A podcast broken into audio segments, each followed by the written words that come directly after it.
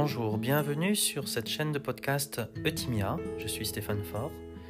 Je vous propose des podcasts qui portent sur des méditations guidées ou bien sur les fondamentaux de la pleine conscience. Aujourd'hui, en particulier, j'invite Laurent Weiss, qui est psychologue et psychothérapeute, à nous partager son expérience de l'écoute et du dialogue.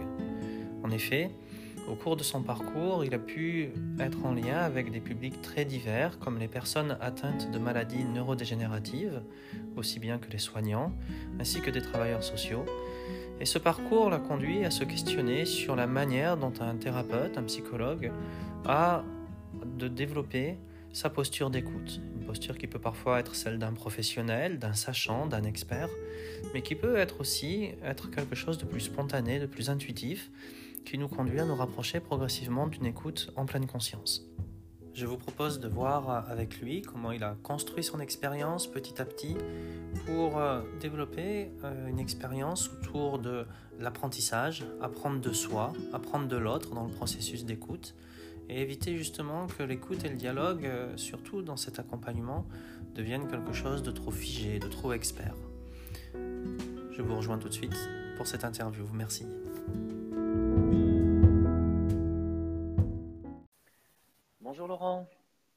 Bonjour.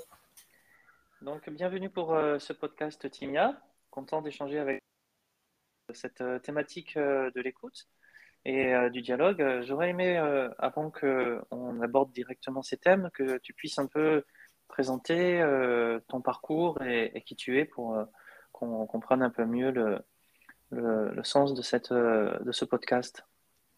Ok, euh, bah, écoute, je m'appelle Laurent Weiss. Euh, je suis, je vis en région parisienne. J'ai deux enfants. Euh, je suis psychologue de formation. J'ai pendant longtemps travaillé dans des domaines qui n'étaient pas spécifiquement liés à la psychologie. Et puis, je suis revenu notamment par l'hypnose, où je me suis formé. et quand je me suis formé à l'hypnose, je trouvé que j'avais là un outil euh, euh, disponible pour euh, travailler en thérapie et je me suis lancé dans, la thérapie à ce moment-là. D'accord. tu m'as signalé à plusieurs reprises, parce que ça fait quelques années qu'on se connaît, que cet intérêt pour l'hypnose, je t'ai entendu en parler depuis, que tu as 20 ans à peu près. Donc c'est quelque chose qui, a fait son chemin. Est-ce que tu pourrais euh, nous en dire plus un peu sur la manière dont ça s'est structuré dans ton, dans ton parcours, un peu comme euh, une sorte de serpent. ouais, ouais. Avec. Eh ben, écoute, c'est vrai que c'est un long cheminement. Euh, je pense que les. J'avais rencontré il y a très très très très longtemps un type qui faisait de l'hypnose, mais alors de l'hypnose rien à voir avec l'hypnose ericksonienne, un truc de, de, de, spectacle quoi, de rue. Euh, à Paris, à l'époque, je sortais pas mal. Je, je, m'étais un peu lié d'amitié avec ce type-là qui faisait comme ça des démos qui étaient rigolos, un ancien russe euh, qui faisait de l'hypnose de rue, qui était un ancien militaire, enfin un type avec un, une trajectoire assez improbable et qui se retrouvait là euh, devant le parvis de Beaubourg à faire ses, spectacles d'hypnose. Et bon, moi, je, regardais ça avec, euh, on va dire, amusement, euh, un peu intrigué. Et quand même, il arrivait à faire des trucs dont je me disais, ouais, c'est, enfin, je, le connaissais suffisamment pour savoir que c'était pas des complices, c'était des gens qui prenaient avec qui il travaillait dans la rue. Bon, et puis je me suis dit, tiens, il y a un truc intéressant avec l'hypnose là, et ça m'a suivi, ça m'a suivi, ouais, effectivement, euh, tu as raison, pendant 20 ans. Pendant 20 ans, euh, sans, vraiment oser y aller. J'avais ce truc que je pense, les, enfin, que je comprends bien chez les personnes qui viennent me voir, d'appréhension, de, qu'est-ce qui va se passer si je perds le contrôle, qu'est-ce qui va faire de moi. Les genres de questions que les gens peuvent se poser euh, à la première séance d'hypnose. Moi, ça a pris 20 ans, en fait, pour lever ce, ce truc-là. Euh, et voilà. Mais ce qui est rigolo, c'est qu'à partir du moment où ça s'est levé, c'est-à-dire où je me suis dit, je vais me former, euh, ça a été euh, immédiat, quoi. C'est-à-dire que la décision a été prise, l'inscription dans la foulée, et ça s'est fait très rapidement, quoi. Alors, peut-être, je pense que ça peut être intéressant pour que les, personnes qui nous écoutent comprennent mieux le sens de ce qui va suivre, que tu puisses aussi un peu donner des éléments sur, ton, sur cette parenthèse que tu mets entre le moment où tu es devenu psychologue et le moment où tu es devenu psychothérapeute avec l'hypnose. Il y a quand même eu un engagement assez singulier auprès de, auprès de publics euh, de public type. J'aimerais que, que, tu nous parles un peu de, de ton expérience envers euh, euh, les personnes âgées, les personnes atteintes de, de démence et aussi euh, avec les aidants familiaux, euh, même si pour toi, euh, je pense que c'est quelque chose qui en effet appartient maintenant à l'histoire, j'ai l'impression que ça t'a quand même énormément structuré, notamment dans cette démarche de, de l'écoute, et notamment le travail que tu as pu faire soit auprès de, de ces patients-là, mais également auprès des soignants qui accompagnent ces patients-là. Euh, je voudrais que tu, que tu puisses un peu t'exprimer sur euh, euh, le type d'écoute que tu donnais à ces personnes, qui, qui commencent maintenant un peu à rentrer dans les mœurs, mais, mais, je vois qu'à l'époque, ça ne ça l'était pas du tout, quand tu as commencé un peu à, à prendre en compte un peu que c'était des personnes à part entière, ces personnes atteintes de, de démence. Et également le fait que ces personnes peuvent être agressives et comment tu accompagnais le personnel soignant pour faire face à cette agressivité. J'aimerais que tu, que, tu, que tu nous parles un peu de ton expérience sur ça. Ok. Euh, alors effectivement, oui, tu élément de construction, euh, je suis parti d'un premier élément qui était réellement un élément de déconstruction, c'est-à-dire que la fin de mes études de psycho, euh, je finis, enfin, j'ai fait deux stages, un stage dans un hôpital gériatrique, un immense hôpital gériatrique en, région parisienne où, bon, c'était cauchemardesque, hein, c'était absolument cauchemardesque. Euh, la façon dont les, dont les personnes âgées euh, étaient, étaient, traitées, enfin, c'était une horreur, quoi, vraiment, c'était terrible, une découverte terrible. Et puis, la fin de mon stage, c'était un, un, stage en hôpital psychiatrique, ce qu'on appelle les unités pour malades difficiles là, ça a été la révélation que, bah, en termes thérapeutiques, la psychologie, pour moi, c'était pas au point. Quoi. Euh, j'avais pas de, j'avais, j'avais rien. Quoi. J'étais sec. Euh, je, trouvais que les psychiatres qui étaient là étaient secs aussi. voilà, il y avait un traitement médicamenteux qui vaut ce qu'il vaut, hein, bien sûr. mais sur le plan thérapeutique, j'ai trouvé que j'avais pas suffisamment pour pouvoir me lancer là-dedans. Donc, je suis parti de quelque chose d'assez déconstruit. Euh, et du coup, je suis allé vers bah, ce que tu disais, vers d'autres euh, d'autres approches qui n'étaient pas spécifiquement des approches euh, thérapeutiques ou, même psychologiques, c'était plutôt des approches de, de rencontres de personnes. J'ai fait pas mal de formations dans ces moments-là. je suis allé à la rencontre effectivement des personnes âgées dites, dites démentes, enfin en tout cas atteintes de démence de type maladie neurodégénérative, Alzheimer et autres. Euh, et les choses se sont faites petit à petit, se sont construites petit à petit. Euh, euh, bon, c'est assez fascinant. Alors, j'ai pu en même temps accompagner les personnes malades, les personnes âgées malades, et aussi les, professionnels qui, qui, les accompagnent. Je pense par exemple aux aides à domicile, aux aides-soignantes, aux infirmières. et donc, dans une approche comme ça de formation, et c'est vrai que l'écoute a été importante dans ces moments-là parce que euh, euh, on arrive forcément avec plein de représentations euh, qui ne sont que des représentations et il est important de. Bah, c'est finalement grâce à l'écoute, grâce au fait d'être vraiment en posture d'écoute avec ces personnes, euh, qu'on en apprend des choses, quoi, que j'ai pu en apprendre des choses. Par exemple, tu parlais d'agressivité des personnes atteintes de maladies neurodégénératives. Moi, je ne l'ai pas constaté. Hmm. Euh, j'ai constaté, alors je ne l'ai pas constaté, je l'ai pas constaté spécifiquement, j'ai constaté que, euh, bah, selon tout, comme dans toute logique un peu systémique, quand tu es confronté à un environnement qui te stresse et qui t'énerve, bah, tu as tendance à être agressif. Euh, mais ni plus ni moins. Il n'y a, pas un lien direct entre la pathologie et, euh, et le fait d'être agressif. C'est plutôt euh, le fait de comprendre que ce qui peut agresser une personne qui est atteinte de la maladie d'Alzheimer, ce n'est pas la même chose que ce qui peut agresser une personne qui n'est pas atteinte de cette maladie. Donc là, ça de du coup, moi, il y a quelque chose qui m'avait euh, marqué dans, la, dans cette posture d'écoute, justement, quand on n'était pas une, c'est que ce processus de, déconstruction, tu l'avais aussi au fur et à mesure que tu étais en contact avec les, avec les personnes. Pour toi, c'était plus des. Tu n'écoutais pas des patients. Tu n'écoutais pas des gens qui disaient n'importe quoi. tu essayais d'avoir une posture où, tu écoutais une personne. Et euh, est-ce que, est que, tu peux en dire plus sur ce, sur ce processus? Parce que ça, j'ai l'impression que ça va être euh, euh, au centre de, de, de, de ce qu'on peut proposer comme travail à, ceux qui veulent, qui, qui, veulent nous rejoindre et qui me semble particulièrement important. On voit aujourd'hui qu'il y a des démarches comme ça où, quand il y a une personne qui se met à parler de, du président Giscard d'Estaing qui, a été élu la semaine dernière, notre, je l'écoute et mon devoir de l'écouter, c'est de lui dire bah non, Giscard d'Estaing, il n'a pas été élu la semaine dernière et de le recontextualiser dans la réalité, c'est ce qui va lui faire du bien. Donc, toi, ce que tu as commencé quand même à faire euh, dès le début de ton travail, c'est de constater que ce processus d'écoute, il fallait le déconstruire aussi si on voulait écouter la, la spécificité et la subjectivité de l'expérience de cette personne. C'était ça qui t'amenait vers une écoute qui était plus bénéfique pour la personne. Est-ce que ça, tu peux en dire plus?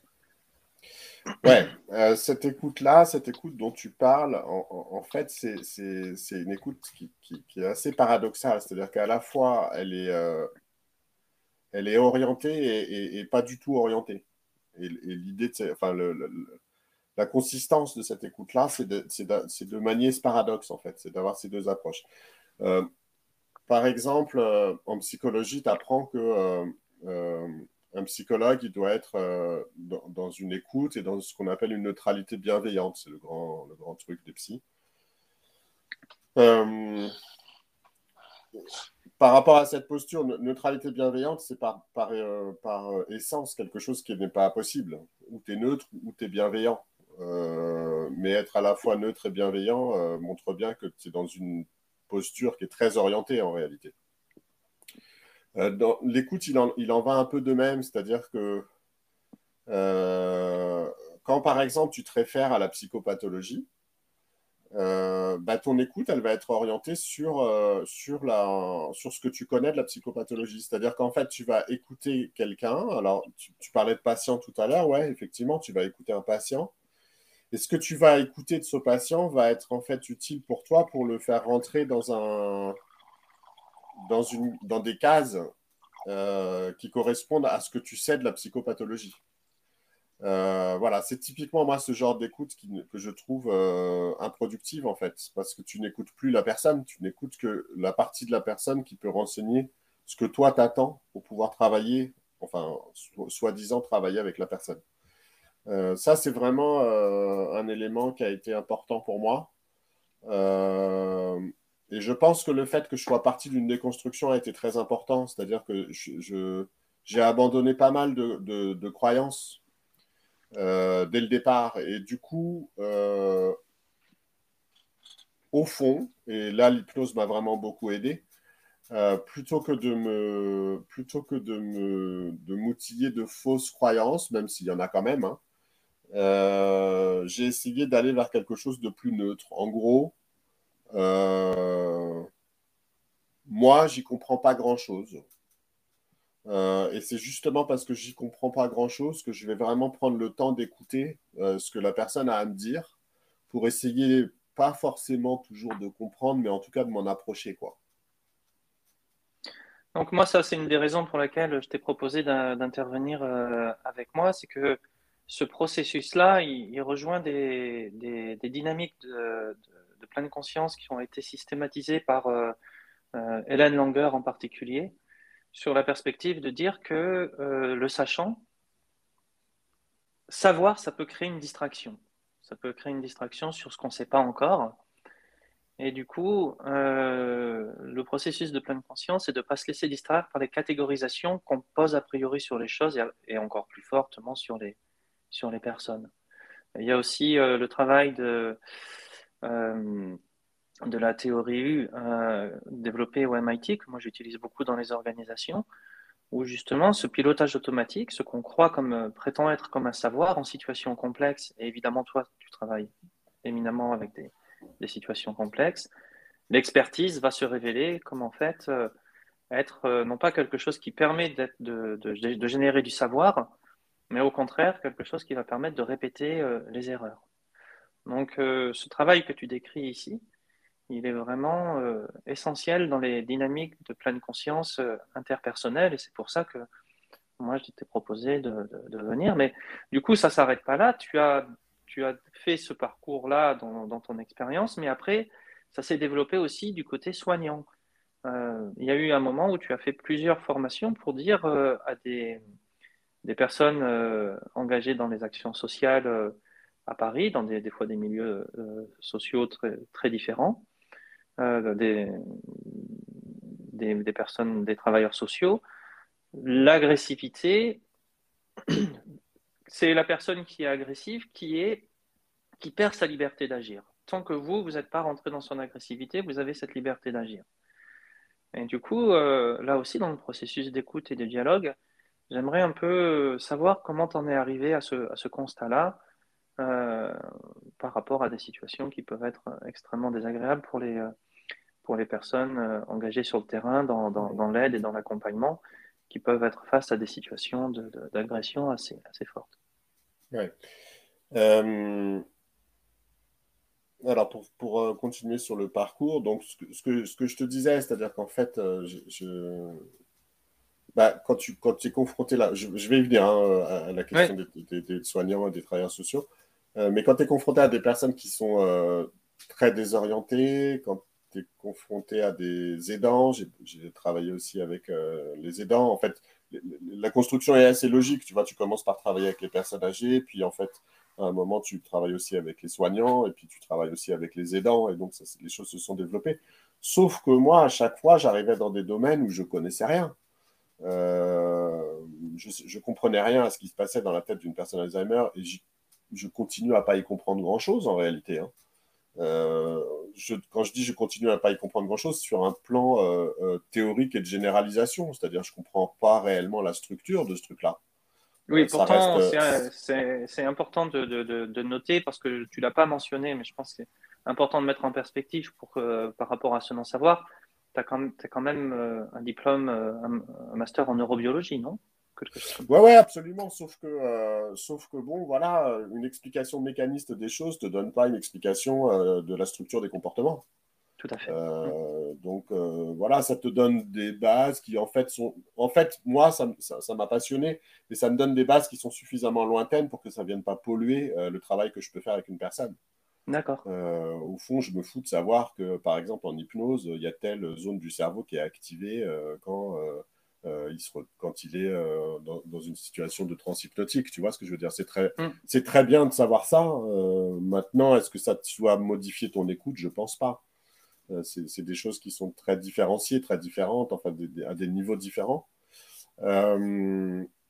et après, je pense que ça, ça a été très formateur pour moi, c'est-à-dire d'accepter le fait que il y avait énormément de choses que je ne comprenais pas. Euh, y compris dans l'accompagnement que je pouvais proposer. Euh, ce, qui, a fait que euh, je me suis planté souvent. On a fait par exemple un, programme d'apprentissage de, des, nouvelles technologies pour des personnes qui étaient atteintes de la maladie d'Alzheimer, tu vois. Bon, c'était, très très intéressant, très formateur pour moi. Tu vois, on avait 10 séances. Pendant 6 séances, ça a été une catastrophe. Euh, et puis c'est le jour où on a commencé à lâcher, c'est-à-dire le jour où on a commencé à dire mais ils, apprendront bien ce qu'ils ont à apprendre en fait, plutôt que de se dire ils doivent apprendre ce qu'on a prévu dans le programme. Euh, que le truc c'est miraculeusement euh, inversé et que les gens ont commencé à apprendre des, choses, tu vois, qui leur ont servi ensuite. ça, ça a été très très formateur pour moi, dans, le sens où j'ai appris que euh, on ne peut pas, dans ces, dans ces, dans ces approches-là, avec ces publics-là, euh, être dans des approches très programmées, euh, très stratifiées. il faut, la chose qui compte le plus, c'est la posture relationnelle qu'on a, c'est-à-dire quel type de relation on a avec ces personnes. C'est ça qui est le plus important. Et puis ensuite, on voit ce qui se, ce qui se, on peut évaluer. Hein, je suis pas du tout opposé à ce genre de choses. Mais ce qu'on évalue, c'est le travail qu'on a fait. Il ne faut pas oublier qu'il faut l'évaluer après. C'est-à-dire qu'on euh, ne peut pas être à la fois dans une programmation des choses avec des publics qui ne qui rentrent pas dans ces cases-là, en fait. Mm. Euh, ça, ça m'a été très utile aussi en formation, ce que tu, ce que tu mentionnais avec les, avec les professionnels, donc soignants, euh, mais tu, parlais aussi des travailleurs sociaux, ça a été les deux, types de publics. Euh, ce que, tu citais sur l'agressivité, c'est rien d'autre qu'une déclinaison de ça, en fait.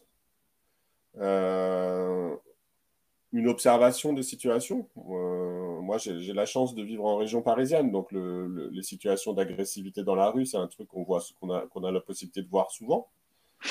Euh, et donc voilà, c'était ce constat-là et ces observations-là m'ont amené à, avoir cette idée que, ben, en fait, la relation agresseur-agressé, bourreau-victime était réellement à réinterroger. Euh, c'est pas forcément euh, la position victimaire qui est euh, la position la plus euh, en capacité de pouvoir en, sortir en fait. ce dont je me suis aperçu, c'est que dans une, dans une agression, bah oui, en fait, la personne qui t'agresse, c'est une personne qui te propose un mode relationnel exclusif et unique, donc relativement pauvre en termes relationnels. et la personne qui se fait agresser, euh, ben, elle a cette possibilité et cette capacité euh, de pouvoir répondre sur différents, euh, à différents niveaux de communication et sur différents registres, ce qui lui donne en réalité un panel de choix beaucoup plus important que la personne qui agresse. Et, ça, en l'observant, on se rend compte que, bah oui, il y, a des personnes qui se font agresser et qui ont cette capacité à retourner cette agression, à en faire quelque chose d'autre que ce qui leur a été proposé au départ. Euh, en tout cas, euh, même si les choses ne doivent pas être caricaturées, euh, il y a quand même ce, constat que l'agresseur, on a cette représentation de l'agresseur qui, voilà, qui vient comme un coup de marteau, quoi, frapper sur la pauvre victime. Et que la pauvre victime, en fait, le, seul constat qu'on pourrait en faire, c'est euh, euh, mauvaise personne, mauvais lieu, mauvais moment. Ben, on se rend compte que non, c'est pas c'est pas si simple que ça. C'est pas si simple que ça. Il y a, y, a, dans le jeu relationnel, il y a plein d'autres possibilités qui s'offrent aux différentes personnes. Et donc après, c'est des choses qu'on teste, qu'on travaille. Alors là, c'était plutôt en formation, qu'on travaille en formation et ça fonctionne plutôt pas mal. Comment euh, une personne peut trouver en elle, euh, moi j'ai ma petite idée dans, dans le cadre de, l'apprentissage de la pleine conscience, et encore, il y, a, des fois où à titre personnel, je suis, très distrait encore face à des, agressions, mais en tout cas considéré comme tel. Mais comment toi tu peux, euh, tu peux observer que les gens trouvent cette pour avoir de la liberté, il faut avoir un espace intérieur. Comment les gens font avec toi pour retrouver cet espace intérieur, de, retrouver ses choix euh, face à une agression? Parce que ça va vite, des situations comme ça. Et euh, quels, sont les, outils ou l'état de conscience que, tu privilégies dans, dans cet apprentissage? Euh, je pense que c'est un travail, euh, c'est un travail qui se fait au préalable en fait, non pas, non pas pour se préparer à ça, euh, mhm. parce que je crois pas qu'on se prépare à se faire agresser. Ça, ça, arrive, voilà, ça arrive à un moment, et il y a d'ailleurs des fois où, enfin, il y a tous les cas de figure. Il y a des situations où on se fait agresser, on s'en rend pas compte. Euh, on peut, des gens peuvent avoir par exemple des propos euh, très particuliers euh, qui sont en, réalité de véritables agressions et qui ne sont pas vécus ou, appréhendés en tant que tels. bah, je ne sais pas, je pense que l'hypnose, par exemple, est une façon de, de, travailler ces dimensions-là. Je trouve que la pleine conscience aussi, mm. même, bien évidemment, est, tout à fait le le genre d'approche qui permettent de se de s'orienter sur ces questions-là. Euh, alors, je pense que ça se fait à un niveau assez inconscient, à un niveau assez subtil. Euh, c'est pas le principe du gilet pare-balles euh, qui, qui, pèse lourd sur les épaules. Quoi. Non, c'est complètement autre chose. C'est quelque chose qui, au contraire, doit donner plus de légèreté. Quelque chose qui permette euh, bah, d'être euh, dans, dans, dans, cet instant-là quand ça se produit, en fait. Euh, et c'est précisément ça, c'est-à-dire le, fait de ne pas, euh, pas avoir peur, de ne pas fuir, de ne pas tenter d'éviter, de ne pas, de pas faire toutes ce sorte de choses qu'on nous a appris à faire, en fait, hein, dans ce genre de situation, ou de nous battre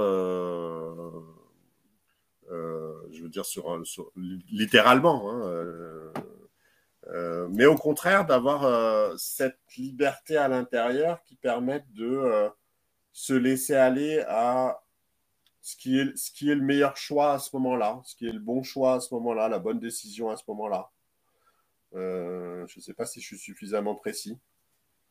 Dans ma réponse. En fait, en fait, c'est la difficulté de, de ce qu'on essaye de, de, proposer dans notre démarche autour de, l'écoute et du dialogue. C'est ce rapport avec le gilet pare-balles qui, va être euh, une, une, trousse à outils qu'on peut imaginer euh, dans ces, dans ces cas-là. J'apprends à gérer l'agressivité, j'apprends à dialoguer, j'apprends la communication et je maîtrise une certaine, un certain nombre de techniques qui vont me permettre à faire face à telle ou telle situation. Et toi, ce que j'ai l'impression que tu, que tu évoques, et, euh, je te rejoins là-dessus, c'est arriver à cultiver un état d'être, une qualité de présence qui soit pas justement euh, déterminée par un apprentissage ou par un savoir-faire, le gilet pare-balles, mais qui soit justement quelque chose d'extrêmement euh, léger et dynamique en quelque sorte. et, du coup très difficile à modéliser. Et, euh, peut-être euh, ça, ça, serait intéressant justement que tu, que tu puisses un peu développer comment toi tu envisages cette, euh, cette qualité de présence parce qu'au sein de, de, des formations qu'on propose sur l'écoute et, le dialogue, on attend souvent à, ressortir avec une technique pour pouvoir être plus dans l'écoute, pour pouvoir être plus dans le dialogue. Et au, au travers de la complexité de ce que tu dis, on voit bien que ça va, échapper à ça. Parce qu'à partir du moment où on, revient dans la technicité, où on revient dans le, savoir-faire, on n'est plus, va, on de la situation, par exemple, dans une agression, on va plus être en lien avec le vécu d'une personne telle qu'elle est là. Et du coup, on voit bien que ça ne se passe pas sur un plan technique. Ça se place, ça se place dans une forme de subjectivité de l'expérience. Peut-être ça pourrait être intéressant même si c'est difficile toujours à décrire avec des mots, je pense que tu, c'est vrai que ça peut être quelque chose que tu peux, que tu peux un peu développer. Et euh, que moi, j'ai personnellement, j'ai parfois du mal à, mettre, euh, à mettre dans des mots parce que je vais avoir tout de suite tendance à euh, tomber dans la version gilet pare-balles. Et ben, vous allez apprendre ça, ça, ça et ça, un peu comme vous allez vous apprendre, à, vous allez apprendre à, utiliser un extincteur et après, voilà, vous utiliserez votre extincteur dans, l'écoute et dans le et dans le dialogue pour éteindre les feux. Mais c'est pas de ça dont on parle. On parle vraiment d'un non-savoir. Mais après, moi, du coup, je, trouve, je tombe dans un jargon qui est de, celui de la pleine conscience. Et ça serait intéressant d'avoir, euh, de pouvoir, même si c'est complexe à décrire, comment toi, tu, tu vas faire évoluer l'expérience de tout à chacun dans euh, le processus d'écoute et de dialogue qui n'est pas un savoir-faire. C'est pas. Euh, oui, je, rejoins exactement hein, ton point de vue euh, sur, la question de la modélisation. Euh, moi, je pense que c'est contre-productif de modéliser. C'est-à-dire que si on, avait, une approche de modélisation, euh, on arriverait à un, résultat qui serait justement le gilet pare-balles, c'est-à-dire l'idée de dire voilà, voilà ce qu'il faut faire. Donc, petit A, telle situation, vous faites ça. Petit B, telle situation, vous faites ça. qui est le truc qui, par définition, ne peut pas fonctionner. Euh, pour autant, il euh, n'y a rien d'impossible à en parler. Euh, non pas pour, pour, euh, pour rendre ce processus-là, parce que ça, c'est un processus intime, en fait. C'est un processus que chacun qui trouve un intérêt doit, doit effectuer, doit faire. donc ça, c'est là qu'on se retrouve. C'est pas pour rien qu'on se retrouve en formation sur ces aspects-là ou en séminaire. Euh, parce que ça nécessite un, cheminement personnel. Et sur la question de la modélisation, je pense qu'il est inutile euh, de, de, proposer sa propre modélisation par rapport à ces processus-là. Euh, pour autant, on ne désespère pas d'une modélisation. Je pense que chacun est à même de développer sa propre modélisation. Parce que autant une modélisation de, de, type général, elle n'a pas vraiment d'intérêt en fait. Euh, parce qu'on arrive à des constats de type euh, euh, neutralité bienveillante ou l'écoute telle qu'elle est développée par les, par les commerciaux, par exemple. les commerciaux sont probablement la formation qui sont les plus formés à la question de l'écoute. mais on voit bien pourquoi. Euh, pour eux, l'écoute, elle est importante euh, dans la mesure où euh, bien écouter un client, c'est bien, c'est bien lui vendre ce qu'on veut lui vendre. c'est pas ça qu'on veut nous.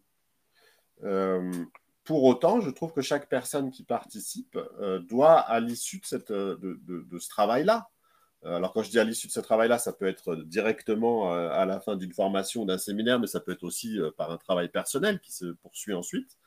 Euh, bah, arriver à sa propre modélisation, au fond, à arriver à être au clair sur ce que c'est que l'écoute et la façon de, la manier, en fait, la façon de la développer et de la manier euh, pour cette personne-là. Et puis ensuite de l'expérimenter avec euh, dans, dans, sa pratique, en fait. Hein. Après, dans le, le processus d'écoute ou de, ou de dialogue, ce que j'observe, c'est qu'il y a ce, ce, processus intime de modélisation il demande, euh, comme un scientifique, d'être chaque fois remis en cause pour être euh, approfondi et, être plus subtil euh, pour, pour, pour, tenir compte de la réalité de, de, l'expérience en cours. Et c'est là où ça rejoint le processus de pleine conscience. C'est que c'est, il va y avoir ce processus de modélisation, mais en même temps, pour autant, ce, cette modélisation, elle, elle attend d'être, d'être contredite par les faits, d'être d'être approfondi, d'être attentif aux nouveaux éléments. Et, euh, euh, et, du coup, c'est quelque chose qui rend les choses extrêmement vivantes. Et c'est pour ça que les, les, méthodes de pleine conscience dans le dans l'interrelation ont toute leur place parce que c'est pas un modèle abstrait. C'est vraiment, même s'il est personnel, j'ai l'impression mm. que c'est quelque chose qui est vivant et qui est un peu à l'image de ton parcours, euh, quelque chose qui, qui, qui, évolue et qui, qui s'enrichit dans la, dans, dans, au sein de la relation et au sein de l'expérience. Donc il y, a, un aspect aussi qu'on n'a peut-être pas évoqué, mais ce serait intéressant de, l'évoquer euh, juste en termes de, conclusion, c'est la notion de subjectivité de l'expérience dans la communication. Et souvent, tu fais euh, référence à ça dans, ton travail ou dans tes échanges avec, euh, les personnes avec qui tu peux, travailler. Est-ce que tu peux euh, nous en dire plus euh, sur ça Enfin, est-ce que tu peux préciser un peu, mieux, un peu plus Oui, c'est, tu vois, par rapport au modèle de Chomsky que tu as évoqué à plusieurs reprises sur le fait que, justement, dans le langage, il y a une, il y a une subjectivité qui est là et que la, la personne à viser dans l'écoute et dans le dialogue devrait prendre, euh, être plus attentif à prendre en compte euh, la subjectivité qu'il y a dans le, dans le langage. D'accord. Euh, bah écoute, oui, tu viens de le, résumer. c'est bien cette idée de dans, dans, les, dans la question de la relation et dans la question de l'écoute. quelle est la partie de ce que dans ce que j'écoute, de ce que j'apprends euh, de la personne qui me parle? Et quelle est la partie de ce que j'apprends de ma propre compréhension de ce qu'elle est en train de dire et de ma propre interprétation de ce qu'elle est en train de le dire et comment elle le dit et ce qu'elle fait et comment elle le fait. Euh, et évidemment, tous ces, tous ces aspects-là euh, sont à prendre en compte dans la question de l'écoute. C'est-à-dire que quand j'écoute, c'est qui j'écoute, comment j'écoute et qu'est-ce que j'écoute. Euh, c'est ces dimensions-là. là, on est dans des, dans des dimensions très concrètes hein, de, travail. Euh, parce que ça, c'est des, des, des, dimensions qu'on peut euh, tout à fait explorer, évaluer, sous-peser, décortiquer, et qui sont la base, à mon avis, du travail qu'on peut faire sur le fait d'avancer dans sa propre écoute de savoir, de, pouvoir avoir ses propres réponses à ces questions-là. Ce processus euh, d'apprentissage, toi, la façon dont tu, proposes de, de, l'aborder avec euh, ce processus d'évaluation de, ce que j'apprends euh, dans ce que l'autre dit et, dans ce, que j'apprends dans ma manière d'écouter, tu, offres un cadre assez pratique au demeurant, ça peut être euh, aussi un processus assez euh, plus intuitif et les deux se complètent. À mon avis, on ne peut pas rester juste sur un plan purement intuitif, de la même façon qu'on ne peut pas rester sur, euh, sur la relation sur un plan purement analytique. Et c'est en ça justement qu'on a, a rejoint nos, nos, nos, deux méthodes. Et je pense que là, on est vraiment au centre de, de, du processus du dialogue et de, et de communication. C'est sur euh, qu'est-ce que j'apprends de moi-même et de l'autre. Et ce processus d'enrichissement qui va être vraiment euh, au cœur de, ce qu'on peut proposer aux personnes dans nos, dans nos formations, mais également aussi dans, dans notre propre apprentissage. Merci Laurent. Est-ce qu'il y a des, points que tu aurais euh, aimé euh, spécifier sur, euh, sur cette notion de, dialogue et d'écoute? Bah écoute, non, je crois qu'on a abordé les différents, enfin certains aspects intéressants. non, ça va, c'est ok pour moi. Mais écoute, je te remercie. je mettrai tes coordonnées si des personnes veulent éventuellement te, te contacter pour, pour, pour l'hypnose sur, le, sur la rubrique du, du podcast. Merci du temps que tu m'as accordé pour un peu présenter ton, ton travail et, et, cette approche sur l'écoute sur et le dialogue. Et je vous remercie à vous de nous avoir écoutés euh, jusqu'au bout et à très prochainement sur euh, les podcasts Timia. Merci beaucoup et à une prochaine Merci fois. Merci beaucoup.